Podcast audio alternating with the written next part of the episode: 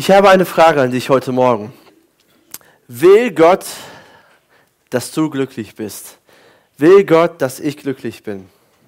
Ich bin Matthias Wiebe, ich bin Pastor hier der wunderbaren Gemeinde MGE, mittendrin Gott erleben. Und mein Wunsch und mein Gebet ist, dass du wirklich Gott heute begegnest, dass du Jesus Christus begegnest. Wir sagen das hier, oder unser Motto oder unsere Mission ist, wir bringen Menschen mit Jesus in Kontakt, weil er ist der Einzige, der dich verändern kann. Und die Frage, die wir uns heute stellen, will Gott, dass du glücklich bist? Ich glaube, alle haben sich schon mal dazu Gedanken gemacht oder vielleicht mit jemandem darüber gesprochen.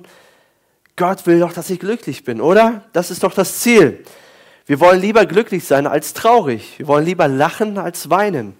Oder wir wollen, wir mögen lieber die Sonne als Regen. Zumindest ich. Ich mag die Sonne mehr. Wir gehen lieber auf eine Hochzeit als auf eine Beerdigung. Ich glaube, das ist in unserer DNA drin. Das sind wir Menschen. Wir suchen nach Glück. Wir wollen glücklich sein. So wählen wir, denke ich mal, auch unseren Ehepartner aus. Hey, ich suche mir einen Ehepartner aus, der mich glücklich macht, oder? Ich will nicht traurig sein nachher, sondern ich will glücklich sein. Meine Ehefrau macht mich glücklich. Die meisten Tage zumindest. Aber sie macht mich grundsätzlich glücklich. Es gibt nachher bestimmt wieder Ärger. Aber so wählen wir unsere Freunde aus. Meistens. Wir wollen Freunde um uns haben, Menschen um uns haben, die uns glücklich machen, die etwas Positives bewirken in uns. Wir, so wählen wir unseren Beruf aus. Wir wollen etwas tun, wir wollen etwas arbeiten, was uns glücklich macht, was uns zufrieden macht. Und wenn wir Christen sind, wählen wir so auch unsere Kirche aus, unsere Gemeinde aus, wo wir hingehen. Denn wir wollen da sein, wo wir glücklich sind, wo unsere Kinder glücklich sind. Das Problem im Leben ist aber, dass es Probleme gibt dass nicht alles uns Glück bereitet, dass wir nicht immer Glück haben. Und deswegen treffen wir Entscheidungen. Wir wollen glücklich bleiben und deswegen treffen wir Entscheidungen in unserem Leben, damit uns das Glück nicht verlässt. Wenn wir nicht mehr glücklich am Arbeitsplatz sind, versuchen wir den Arbeitsplatz zu wechseln. Ja, wie sieht es mit unserem Ehepartner aus, Partner? Ja, ich bin nicht mehr so glücklich. Was machen die meisten Menschen in unserem Land? Ja, sie wechseln einfach. Oder mir ist es zu kalt hier in Deutschland, es regnet mir zu viel. Also ziehe ich um, ziehe ich woanders hin. Wir sind ständig auf Versuchung, glücklich zu sein und treffen auch so unsere Entscheidungen. Es gibt einen Film, dieser Film heißt Das Streben nach Glück. Das ist auch einer ja, meiner Lieblingsfilme. Dieser Film basiert auf einer wahren Begebenheit. Und es geht um einen alleinerziehenden Vater, das ist der hier, Will Smith als Schauspieler, ist eigentlich Chris Gardner. Und das spielt Anfang der 80er Jahre in, in San Francisco. Und diese Familie hat sehr viele Geldprobleme. Er ist selbstständiger Verkäufer, verkauft irgendwelche Geräte für Krankenhäuser, aber das ist ziemlich erfolglos, weil die Geräte sind viel zu teuer und kein Mensch braucht diese Geräte, also haben sie viele Geldprobleme. Und daraufhin verlässt ihn seine Frau, weil sie mit dem Druck nicht mehr klarkommt. Aber dieser Will Smith, der ist ein starker Typ, ein Kämpfer, er gibt nicht auf und so bekommt er einen Praktikumsplatz angeboten in einer Investmentbank. Unbezahlt natürlich, ne? das ist ein Praktikumsplatz. Und nur die Besten werden übernommen. Nach sechs Monaten wird geschaut, wer ist der Beste, der wird übernommen. Ich glaube, die besten zwei sind es oder so ähnlich. Und er ist ein Kämpfer, er kämpft sich wirklich durch und er gibt sein Bestes. Nebenbei muss er noch einen Job machen als Handelsvertreter, um, seine, oder um seinen Sohn zu ernähren. Aber irgendwann landet er auf der Straße, wird obdachlos. Und, äh, aber zum Schluss, natürlich gibt es ein Happy End, zum Schluss bekommt er diesen Job in der Investmentbank und wird ein reicher Mann. Er hat nach Glück gestrebt und er hatte Glück und es hat sich gelohnt, gelohnt zu kämpfen. Und er sagt im Film einmal Folgendes, was auch auf uns, glaube ich, zutrifft. Er sagt, genau in diesem Moment musste ich an Thomas oder Thomas Jefferson denken, an die Unabhängigkeitserklärung und unser Recht, das amerikanische Recht, das Recht auf Leben, Freiheit und das Streben nach Glückseligkeit. Das Streben nach Glück. Und ich weiß noch, wie ich dachte, woher hat er das gewusst? Dass er das Wort Streben da reinpacken muss. Vielleicht, jetzt hört gut zu, vielleicht ist das Glück etwas, nach dem wir wirklich nur streben können und das wir niemals erreichen, so sehr wir uns auch bemühen. Woher wusste er das? Er hat das Glück bekommen, aber ich glaube, den meisten geht es so, wir streben nach Glück, wir wollen glücklich sein, zufrieden sein, aber irgendwie scheint es unerreichbar, dieses Ziel. Am Ende ist es nicht genug. Vielleicht erreichst du ein paar Ziele in deinem Leben, ein paar Träume werden Wirklichkeit, aber am Ende bist du immer noch nicht so richtig glücklich. Für viele Menschen ist glücklich sein das höchste Ziel. Ob wir jetzt Christen sind oder ob wir nicht Christen sind oder egal welcher Religion wir angehören, glücklich sein ist das oberste Ziel. Im Leben geht es doch darum, glücklich zu sein, oder? Gott will doch, dass ich glücklich bin. Ich meine, Eltern wünschen sich das für ihre Kinder. Ja, wie oft habe ich gehört, wir wollen nur das Beste für dich. Wir wollen nur, dass du glücklich bist. Oder wir sprechen das zueinander. Ich möchte doch nur, dass du glücklich bist. Aber die Frage ist, wer definiert Glück? Wer definiert glücklich sein? Wer sagt, was glücklich sein bedeutet? Was für den einen Glück bedeutet, ist für den anderen Sorge. Ne, du wechselst deinen Arbeitsplatz, vielleicht ist es für dich Glück, für deinen Chef ist es eine Sorge mehr oder für ihn ist es noch mehr Glück. Kann ja auch sein, dass du endlich gehst. Oder du wechselst deinen Partner, weil du nicht mehr glücklich bist. Ja, für dich ist es vielleicht Glück in dem Sinne, aber für den anderen ist es ziemlich großes Unglück. Es ist ein großer Schmerz. Wer entscheidet, was glücklich sein bedeutet? Und ich möchte dir heute sagen, dass du mehr oder dass du für mehr geschaffen bist, als einfach nur glücklich zu sein. Gott hat dich gemacht und er möchte nicht einfach nur, dass du glücklich bist. Und wir starten heute die neue Weihnachtspredigtserie Freue dich Welt. Freue dich Welt. Und Weihnachten bedeutet für viele Glück oder eine Zeit des Glück, des Glücklichseins. Aber für viele ist Weihnachten auch einfach nur Sorgen haben oder ein ganz normaler Tag im Chaos. Und wir singen auch gerade zur Weihnachtszeit oder hören auch viele christliche Weihnachtslieder, und habt ihr schon festgestellt, dass es nie darum geht, glücklich zu sein, in den christlichen Liedern zumindest? Das Lied, was wir eben gesungen haben, Freue dich Welt, da geht es doch um Freude, oder? Aber es heißt nicht Glück für die Welt. Glück für die Welt. Freude und Glück sind zwei verschiedene Dinge. Glück ist nichts Verkehrtes, das ist nichts Schlimmes, das ist gut, aber trotzdem ist es etwas komplett anderes als Freude. Gott möchte nicht, dass du glücklich bist, sondern Gott möchte, dass du echte Freude erlebst und hast in deinem Leben. Er möchte nicht, dass du auf Kosten anderer Menschen glücklich bist, sondern er möchte, dass du in jeder Situation deines Lebens Freude erlebst. Und ich möchte dir von Anfang an sagen, das ist möglich, auch heute. Du kannst heute in diesem Gottesdienst oder wenn du zu Hause bist, echte Freude erleben. Es ist für dich verfügbar, weil Gott möchte, dass du dich freust. Das ist die gute Nachricht. Weil glücklich sein wird uns wird niemals genug sein und wird dich nie zufriedenstellen. Wir werden das bald Weihnachten erfahren, wenn wir wieder unsere Geschenke auspacken. Dann sind wir in einem Moment glücklich, wenn das die richtigen Geschenke sind. Da freuen wir uns. Aber nach wie vielen Tagen ist diese Freude wieder vorbei, oder? Oder dieses Glück wieder vorbei? Glücklich sein ist immer abhängig von Ereignissen, die uns passieren. Immer abhängig von Umständen. Aber Freude kannst du zu jeder Zeit erleben. Freude ist konstant.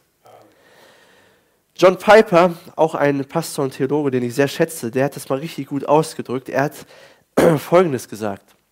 Er hat gesagt, Gott wird am meisten verherrlicht, am meisten angebetet, am meisten verehrt, wenn du in ihm volles Genüge oder volle Zufriedenheit, volle Freude hast, inmitten vom schmerzlichen Verlust und nicht in deinem Wohlstand. Wenn es dir am dreckigsten geht, wenn du nicht mehr weiter weißt, und wenn du dann trotzdem sagen kannst, ich habe volles Genüge, ich habe volle Freude in Gott, wird Gott am meisten verehrt, wird Gott am meisten verherrlicht. verherrlicht. Das wertschätzt am meisten unseren Gott wenn du inmitten vom Schmerz oder von Verlust sagen kannst, Gott ist alles, was ich in diesem Moment brauche und ich freue mich an meinem Gott. Gott hat dich zur Freude geschaffen. Das ist sein Ziel mit deinem Leben. Gott will, dass du dich freust. Das ist auch die Weihnachtsbotschaft. Freude. In Lukas 2, Vers 10 bis 11, dort lesen wir, der Engel sagte zu ihnen, ihr braucht euch nicht zu fürchten. Darüber reden wir auch gleich noch, über Furcht. Ihr braucht euch nicht zu fürchten. Ich bringe euch eine gute Nachricht, über die im ganzen Volk große Freude herrschen wird. Heute ist euch in der Stadt Davids ein Retter geboren. Es ist der Messias, der Herr. Die Weihnachtsbotschaft ist eine Botschaft von großer Freude. Gott will, dass du Freude erlebst. Jesus kam vor 2000 Jahren, um diese Freude für alle Menschen, für alle Völker wiederherzustellen. Freude in Gott, volle Zufriedenheit inmitten deiner schlimmsten Umstände. Das ist das Ziel. Im Leben, möchte ich mal so sagen, gibt es zwei verschiedene Straßenspuren. Es gibt eine gute Spur, eine gut ausgebaute Straße, eine schöne und es gibt eine Spur mit vielen Schlaglöchern, mit vielen Hindernissen, wo es nicht so schön ist, mit dem Auto rüberzufahren. Also eine Spur des Glücks und eine Spur von Sorgen. An einem Tag bist du auf der Spur des Glücks und es ist alles gut, es ist alles leicht, du freust dich, es fühlt sich leicht an, die Aussicht ist gut. Und am nächsten Tag bist du auf einmal auf der Spur der Sorgen, der Enttäuschungen, der Krankheit und der Verletzungen und des Verlustes. Und die Frage ist, wie gehst du damit um? Mit diesem Wechselbad der Gefühle. Mal so, mal so. Und wir müssen lernen, egal in welchen Umständen wir sind, uns von der Freude Gottes abhängig zu machen. Uns zu freuen in Gott, in guten und in schlechten Tagen. Jemand hat mal gesagt, Schmerz ist unvermeidlich. Schmerz ist unvermeidlich, aber Kummer ist optional. Wir können Schmerz nicht vermeiden, aber wir können Freude vermeiden. Das Leben ist manchmal hart. Und für manche war, für uns, äh, von uns war dieses Jahr hart. Vielleicht hast du einen lieben Menschen verloren. Vielleicht wurde eine chronische Krankheit bei dir diagnostiziert. Vielleicht hast du deinen Ehepartner verloren, deinen Arbeitsplatz. Vielleicht hast du viele Enttäuschungen erlebt. Vielleicht auch kleine Enttäuschungen. Aber es baut sich alles auf. Und du kannst es nicht vermeiden. Das ist das Leben, das passiert. Es geht nicht anders.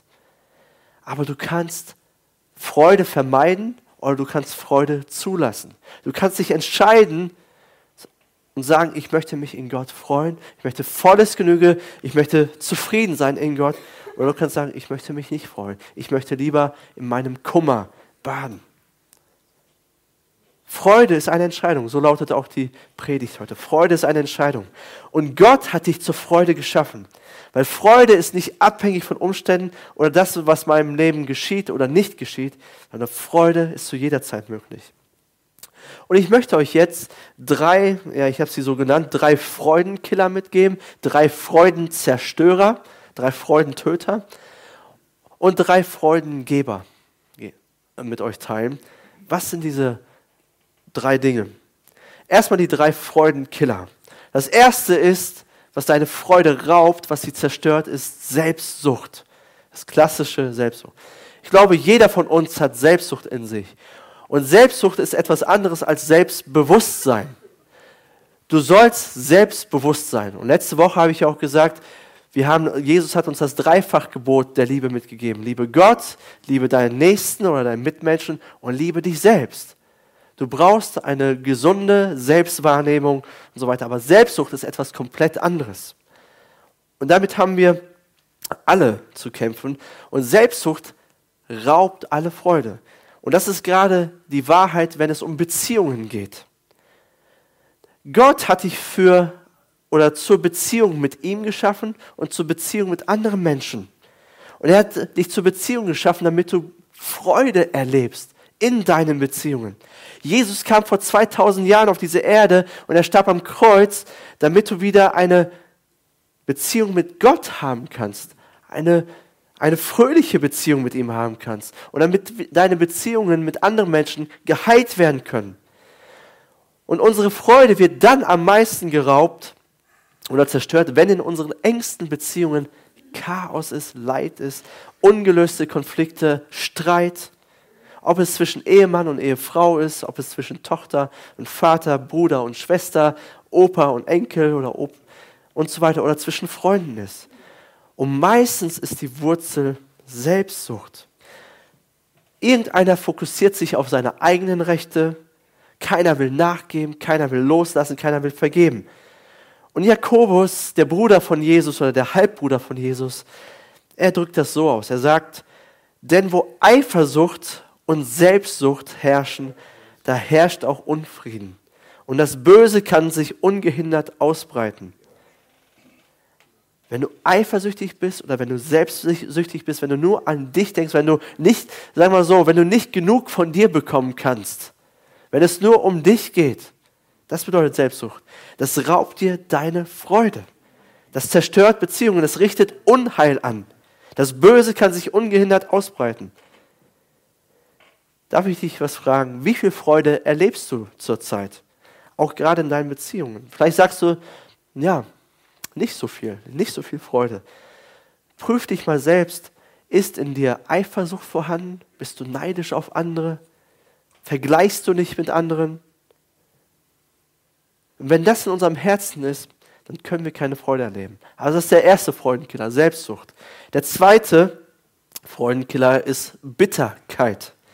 Bitterkeit. Der Hebräerbriefschreiber, der formuliert das so. Achtet darauf, dass niemand sich selbst von Gottes Gnade ausschließt. Lasst nicht zu, dass aus einer bitteren Wurzel eine Giftpflanze hervorwächst die Unheil anrichtet. Sonst wird am Ende noch die ganze Gemeinde in Mitleidenschaft gezogen. Also alle anderen, wenn in dir Bitterkeit ist, haben alle anderen was davon in deinem Umfeld. Wie ich schon gesagt habe, das Leben bietet Freude.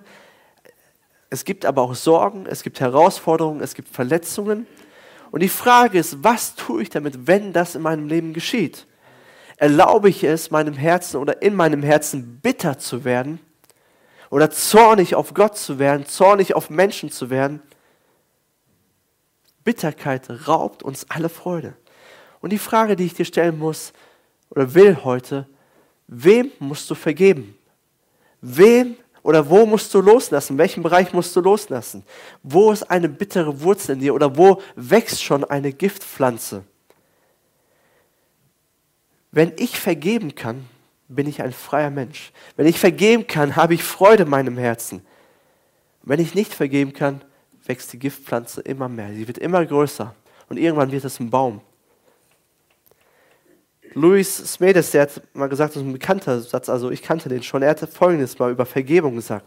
Er hat gesagt, zu vergeben ist wie einen Gefangenen frei zu lassen und, das, und dann festzustellen, dass man selbst der Gefangene war. Zu vergeben ist wie einen Gefangenen freizulassen und dann festzustellen, dass man selbst der Gefangene war. Wenn du nicht vergeben kannst, bist du gefangen. Und du merkst es nicht mal, dass du in einem Gefängnis sitzt. Und Jesus sagt dir heute, komm raus aus deinem Gefängnis. Vergebe, lass los. Lass dich frei. Und wenn du aus dem Gefängnis kommst, dann kannst du dich endlich wieder freuen. Der Tag, an dem du der Person vergibst, ist der Tag, an dem die Freude wieder zurückkommt. Jesus selbst sagt am Kreuz, als er grausam hingerichtet wird, er sagt, Vater, vergib ihnen, denn sie wissen nicht, was sie tun. Vater, vergib ihnen, denn sie wissen nicht, was sie tun. Jesus lässt keine bittere Wurzel in sich wachsen, sondern er lässt los. Er pocht nicht auf sein Recht. Er ist frei. Also, zwei Freudenkiller hatten wir schon, Selbstsucht und Bitterkeit. Das dritte ist Angst oder Furcht. Der Engel sagt zu den Hirten, fürchtet euch nicht. Warum sollt ihr euch nicht fürchten? Ich bringe euch eine gute Nachricht. Der Grund, warum wir so oft Angst haben, ist, weil es so viele schlechte Nachrichten gibt. Es gibt so viele schlechte Nachrichten in dieser Welt. Wir haben Angst vor dem Tod, wir haben Angst vor Krankheit, wir haben Angst vor Ablehnung, wir haben Angst vor der unsicheren Zukunft. Und Angst vertreibt alle Freude. Angst und Freude können nicht parallel in uns existieren. Entweder haben wir Angst oder wir freuen uns. Weil Angst lässt uns auf all die negativen Dinge fokussieren, die eventuell mal kommen könnten oder passieren könnten. Und Johannes, ein Jünger Jesu, er sagt, wo die Liebe regiert, hat die Angst keinen Platz. Wo die Liebe regiert, hat die Angst keinen Platz.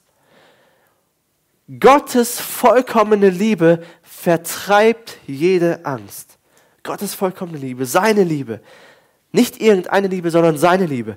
Angst hat man nämlich dann, wenn man mit einer Strafe rechnen muss oder einer unsicheren Zukunft oder etwas Schlimmes passiert, dann und dann und dann. Dann hat man Angst. Wer sich also noch vor dem Gericht fürchtet, bei dem ist die Liebe noch nicht zum vollen Durchbruch gekommen. Weihnachten bedeutet, und Weihnachten und, oder durch Weihnachten sagt Gott dir, ich liebe dich, mein Kind. Ich liebe dich bedingungslos. Ich nehme dich an. Ich bin für dich. Und diese Liebe Gottes, diese erfahrene und erlebte Liebe Gottes vertreibt alle Angst. Deswegen ist es mein Wunsch, dass du Jesus begegnest. Weil wenn du ihm begegnest, begegnest du seiner Liebe. Egal was in meinem Leben passiert, Gott ist in Kontrolle und er hat mein Leben in der Hand, weil er mich liebt. Meine Zukunft wird nur besser werden. Ich brauche mich nicht vor dem Tod zu fürchten. Ich brauche keine Angst haben vor Krankheiten, vor Kriegen oder vor politischen Unruhen. Das sind alles Dinge, die sind wirklich grausam, die sind nicht schön. Aber ich weiß, durch die Liebe Gottes, meine Zukunft wird nur besser. Das Beste kommt noch. Nichts trennt mich von seiner Liebe. Selbstsucht, Bitterkeit und Angst. An diesen Dingen müssen wir arbeiten, damit Freude wachsen kann in unserem Leben und sich ausbreiten kann. Wir müssen uns entscheiden und sagen, ich will nicht nur für mich selbst leben auf Kosten anderer glücklich sein. Ich möchte mich nicht vergleichen mit anderen oder neidisch sein. Ich möchte vergeben, ich möchte loslassen. Ich möchte nicht bitter werden. Ich bringe meine Ängste zu Gott und lasse mich von seiner Liebe füllen. Das sind drei Dinge, an denen wir arbeiten müssen. Und immer wieder. Und ich glaube, wir hungern nach Freude. Du hungerst nach echter Freude. Danach sehnt sich jeder Mensch. Glücklich sein reicht nicht aus. Glück kommt und Glück geht wieder, aber echte Freude, sie bleibt. Und ich möchte euch einen Mann vorstellen aus der Bibel, der hat den Großteil des Neuen Testaments geschrieben und er hat ja, viele Kirchen und Gemeinden gegründet in der damaligen Zeit. Und das ist Apostel Paulus. Und der hat echte Freude in seinem Leben erlebt. Gerade in den herausforderndsten Momenten. Und er schreibt in Philippa 4, Vers 4 bis 5, er sagt, freut euch. Sagt mal, freut euch. Freut euch, sagt er uns. Er ruft das uns zu. Was auch immer geschieht. Freut euch darüber, dass ihr mit dem Herrn verbunden seid. Und noch einmal sage ich, freut euch. Seid freundlich im Umgang mit allen Menschen. Ihr wisst ja, dass das Kommen des Herrn nahe bevorsteht. Wisst ihr, Paulus, er schreibt diese Zeilen nicht, als er gerade auf der Terrasse seiner Villa sitzt und an einem Espresso nippt und äh, Kuchen isst, sondern er schreibt das, als er im Gefängnis ist und nicht in einem deutschen Gefängnis, in einem Kerker, wo es dunkel ist, wo es stinkt, wo Ratten rumlaufen. Und da schreibt er, freut euch, egal was passiert. Wie kann er sagen, dass wir uns freuen sollen? Wie kann er Freude erleben, gerade in so einer Situation, wenn sein Leben Kopf steht? Und ich möchte euch drei Freudenbringer mitgeben. Drei Geheimnisse der Freude, die auch Paulus hatte und die du auch haben kannst und die du in deinem Leben ja, erleben kannst. Und das erste ist, Paulus hatte eine Glaubensüberzeugung. Paulus hatte eine starke Glaubensüberzeugung. Was meine ich damit? Wir brauchen an, oder wir brauchen einen starken Glauben an einen guten Gott. Deine Sicht von Gott bestimmt deine Beziehung zu ihm und auch deine Freude. Du sagst ja, ich glaube an Gott. Ich bin doch Christ. Und ich frage dich, an welchen Gott glaubst du? Was für ein Gott ist das? Wer ist dein Gott? Wie ist dein Gott? Und in dir muss die tiefe Überzeugung sein, dass Gott 100% zu 100% für dich ist und dass er dich zu 100% liebt. Und ich möchte eine Stelle lesen aus Römer 8, Vers 31 bis 32. Da sagt Paulus, er sagt, was können wir jetzt noch sagen, nachdem wir uns das alles vor Augen gehalten haben? Gott ist für uns, wer kann uns da noch etwas anhaben? Gott ist für uns, wer kann uns da noch etwas anhaben? Er hat ja nicht einmal seinen eigenen Sohn verschont, sondern hat ihn für uns alle hergegeben. Wird uns dann zusammen mit seinem Sohn nicht auch alles andere geschenkt werden? Gott ist für dich, auch wenn das Leben gegen dich ist. Gott ist für dich, auch wenn das Leben gegen dich ist. Und das hat er ein für alle Mal bewiesen. Wie hat er es bewiesen? Er hat seinen einzigen Sohn, seinen geliebten Sohn für dich hergegeben. Er hat seinen geliebten Sohn für dich hergegeben. Gott hat wirklich alles für dich gegeben. Das beweist, dass er für dich ist. Obwohl du es nicht verdient hast, obwohl ich es nicht verdient habe, hat er seinen Sohn gegeben. Wisst ihr, was mich äh, betroffen macht? Viele Menschen sagen, ja, Gott muss das oder das tun oder wieso lässt Gott das oder jenes zu? Wisst ihr, Gott ist mir überhaupt nichts schuldig. Er ist mir nichts schuldig. Er muss mir nichts beweisen oder mir irgendetwas geben. Er hätte nicht mal Jesus für mich geben brauchen und für dich. Wisst ihr, wir alle, wir haben Trennung von Gott verdient, ewige Trennung verdient. Wir alle haben die Hölle verdient. Hölle ist, ein, ist einfach ein Ausdruck dafür von Einsamkeit, von, von Gottes Ferne, von Dunkelheit von Lieblosigkeit, wo keine Freude ist. Das ist ein Ort, den die Bibel Hölle nennt. Wir haben alle den Zorn Gottes verdient. Wir haben die Liebe Gottes nicht verdient. Er ist uns das nicht schuldig, weil wir sind alle Sünder, wir machen alle Fehler, wir haben alle Selbstsucht in uns, Bitterkeit in uns, sind voller Ängste, voller Sorgen, überheblich. Wir haben nicht die Zuneigung Gottes verdient. Das muss uns klar sein. Und doch, Gott gibt seinen einzigen Sohn. Trotz alledem, Gott gibt seinen einzigen Sohn aus Liebe. Einfach nur, weil er dich liebt, weil er für dich ist, weil er für mich ist. Er rettet mich aus der Dunkelheit. Er schenkt mir den Himmel. Er schenkt mir ewige Beziehung mit ihm. Und das ist der Grund für Freude in meinen schlimmsten Umständen. Egal in welcher Situation ich bin, ich erinnere mich daran, was, Jesus, oder was Gott durch Jesus für mich getan hat dass er mich geliebt hat, dass er seinen Sohn für mich gab, obwohl ich es nicht verdient habe.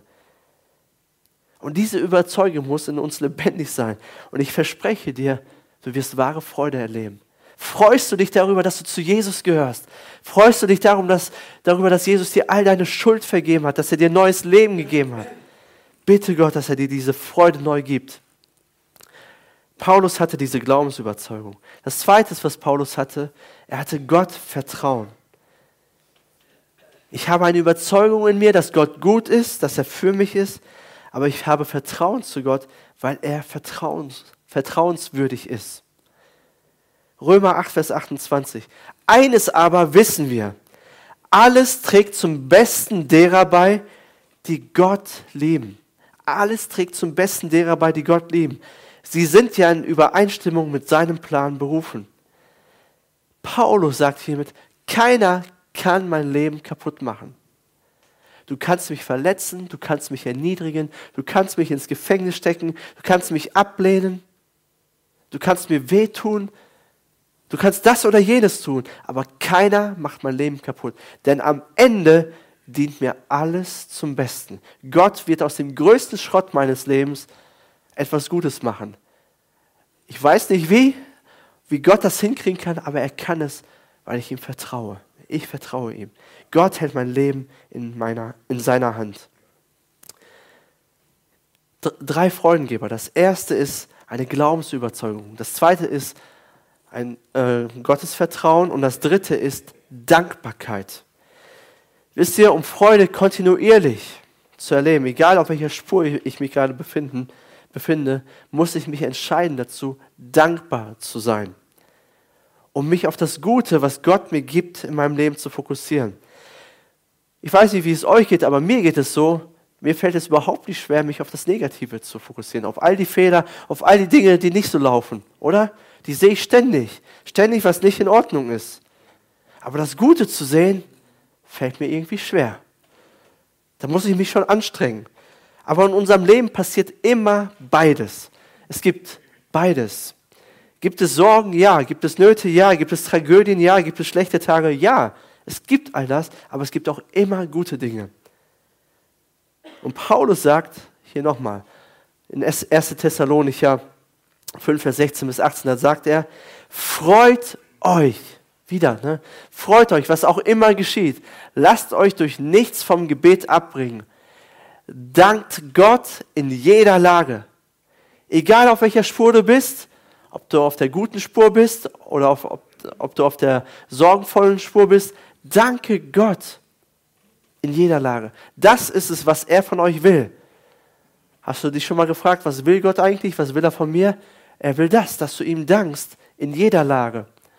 Und was er euch durch Jesus Christus möglich gemacht hat.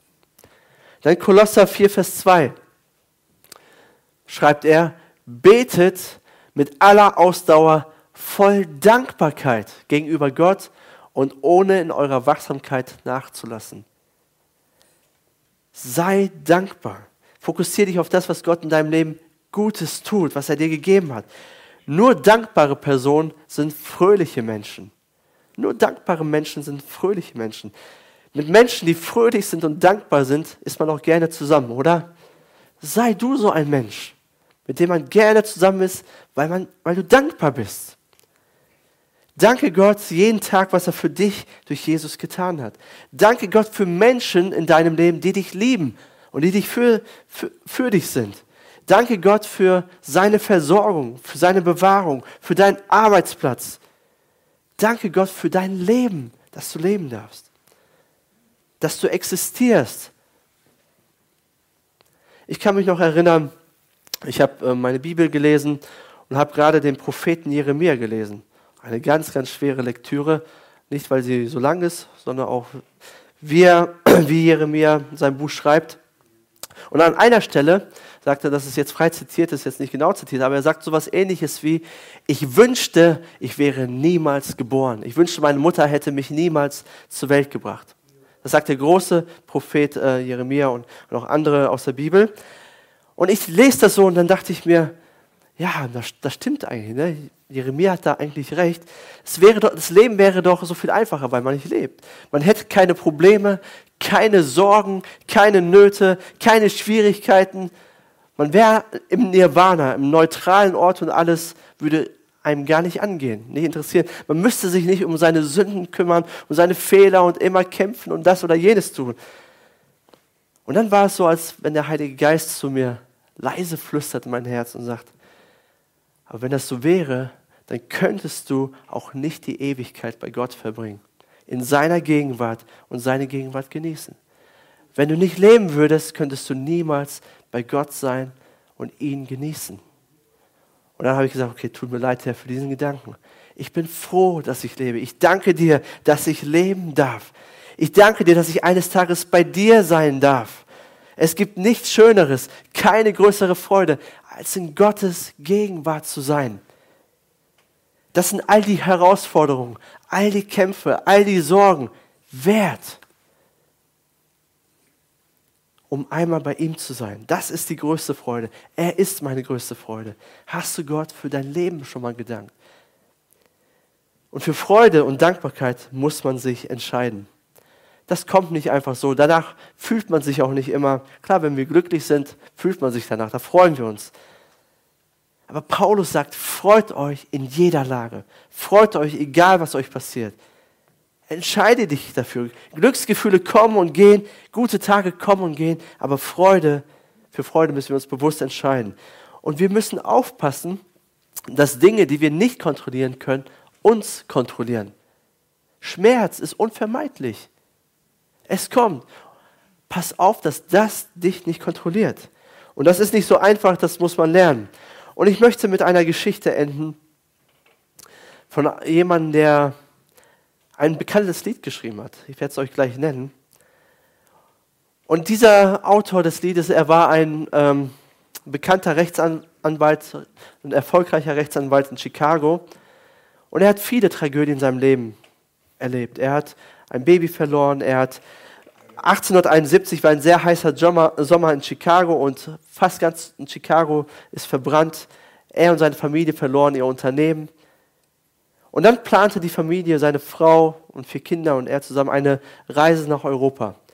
Und aus geschäftlichen Gründen musste er noch in Chicago bleiben und er hat seine Familie schon mal rüberfahren lassen, mit dem Schiff damals. Und unterwegs kollidierte das Schiff mit einem anderen. Und alle vier Kinder starben, außer die Mutter überlebte. Und als sie dann in Europa ankam, schickte sie ihrem Mann ein Telegramm mit den Worten, allein gerettet. Und der Mann reiste sofort rüber und verzweifelt in seiner Not schrieb er folgendes Lied. Und das singen wir auch hier ab und zu. Wenn Friede mit Gott meine Seele durchdringt, ob Stürme auch drohen von fern, mein Herz im Glauben doch alle Zeit singt, mir ist wohl, mir ist wohl in dem Herrn. Um solche Worte zu schreiben nach dieser Tragödie, dafür muss man sich entscheiden. Da hat man nichts zu lachen, nichts zu pfeifen, nichts zu springen, nichts zu tanzen. Er hat sich entschieden, auch wenn alles um mich zerbricht, wenn Chaos ist, wenn ich meine Gefühle nicht unter Kontrolle habe, ich am liebsten schreien würde, vielleicht auch am liebsten nicht mehr leben würde. Aber ich weiß, wer mir wahre Freude gibt, wahre Friede, Frieden gibt. Und das ist Jesus. Und ich entscheide mich dafür, mich in Gott zu freuen. Und ich habe mir gedacht, vielleicht lesen wir die Zeilen zusammen. Wenn du das glaubst und wenn du das möchtest für dein Leben, dass wir das zusammen laut aussprechen. Ich zähle runter und dann fangen wir zusammen an zu lesen. Drei, zwei, eins. Wenn Friede mit Gott meine Seele durchdringt, ob Stürme auch drohen von fern, mein Herze im Glauben doch alle Zeit singt. Mir ist wohl, mir ist wohl in dem Herrn. So sei es, auch heute. Lass uns zusammen beten.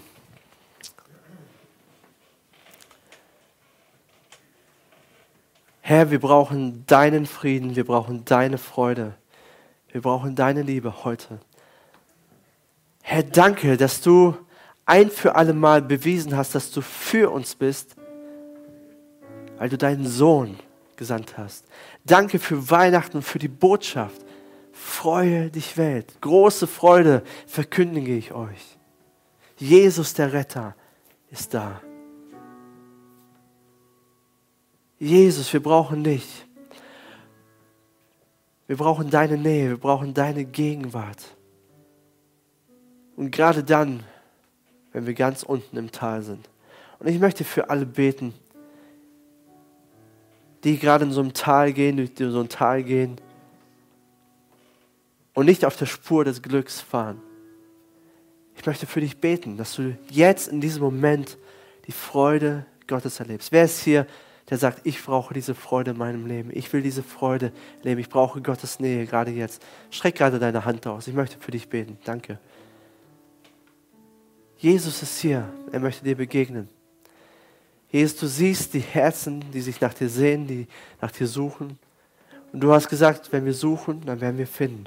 Und ich bitte dich doch, dass du jetzt gerade in diesem Moment kommst mit deiner Gegenwart, mit deiner Liebe, mit deiner Annahme für alle Menschen, die sich nach dir sehen, Herr. Wir brauchen dich. Danke. Danke, dass du gut bist, auch wenn das Leben nicht gut ist mit uns. Danke, dass du einen Plan hast, auch wenn es sich für uns manchmal nicht so anfühlt. Wir sind geborgen in dir und freuen uns in dir. Eine zweite Frage, die ich heute stellen möchte, ist für all diejenigen, die noch nicht eine, ja, noch nicht eine Entscheidung für diesen Jesus getroffen haben, die keine Beziehung zu Gott haben. Jesus kam auf diese Erde, um unsere Beziehung mit Gott wiederherzustellen. Nicht um eine neue Religion zu stiften, sondern dass wir zurück zu Gott kommen können und uns an ihm freuen können. Eine lebendige Beziehung. Jesus, er kam und starb am Kreuz, um all deine Sünden zu vergeben, all, all deine Fehler, all deine, all das, was schief läuft in deinem Leben, hat er ans Kreuz genommen. Aus Liebe, aus Liebe zu dir. Und er bietet dir das an. Willst du mir nachfolgen? Willst du, willst du, dass ich dich rette? Ich biete es dir an, sagt Jesus. Und du hast die Möglichkeit, entweder Ja oder Nein zu sagen. Und wir in der MGE, wir bieten immer diese, diese Chance an, diese Entscheidung zu treffen, zu sagen, ja, ich möchte ein Leben mit Jesus führen. Ich möchte diesem lebendigen Gott nachfolgen. Ich möchte eine lebendige Beziehung mit diesem Gott haben. Und wenn du das möchtest, dann streck gerade deine Hand aus. Wenn du das noch nie gemacht hast und du merkst, du hast diese Beziehung mit Gott nicht, dann möchte ich für dich beten. Wer ist hier, der sagt, ich möchte Jesus nachfolgen? Dann streck gerade deine Hand aus, ich möchte für dich beten.